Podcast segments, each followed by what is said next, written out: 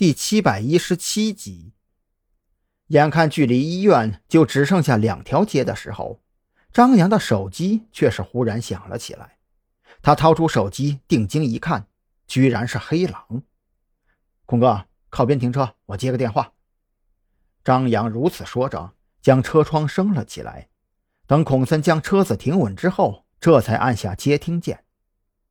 你在干嘛呢？怎么这么久才接电话？黑狼现在的心情很不爽。他本来准备悄悄的先查清楚在山南市活动的另一伙人到底是谁的人，然后再做决定，是想办法把人调走，还是直接让张扬动手给咔嚓掉，一了百了。可谁成想，他的调查刚刚查出些眉目，就引起了上边某位大佬的不满。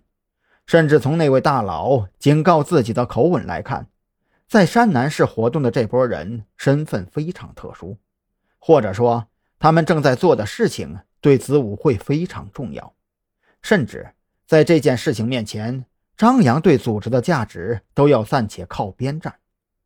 在电话里，那位大佬非常明确地告诉黑狼，在这波人手头的工作没有完成之前，无论是张扬还是自己。都不能让山南市的事态继续恶化下去，而这意味着必要时刻宁愿牺牲掉刚刚归顺的张扬，也要保证那帮人的安全。这就让黑狼感到非常愤怒了。凭什么自己辛辛苦苦和张扬达成协议，眼看着就要名利双收了，你却凭空蹦出来，一脚踹散了搭好的戏台子？黑狼很清楚。如果自己一味的想要保证张扬的安全，那就必须立场坚决的站在那位大佬的对立面上，这其中的风险一下子暴增了 N 倍。张扬从黑狼的语气里多多少少也听出了些许端倪，索性也就没有跟黑狼绕弯子。那帮在龙脊山搞事的人被我抓住了一个，这会儿正赶着去审讯呢。你要是有事就抓紧时间说。黑狼一听这话，当即就慌了神儿。他打这个电话的目的，就是想要劝告一下张扬，要是真不行，就暂且退让一步。却是没有想到，张扬的动作竟然如此迅速。想想办法，不着边际的把人放走。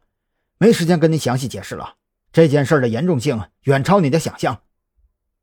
黑狼的声音都有些变了。他本以为自己稳操胜券。本以为拿到张扬加入子午会宣誓的视频，就能够像木偶师一样，用一根根无形的细线操控着张扬一步一步走向深渊。可现在看来，这一切都不过是一厢情愿的自我欺骗。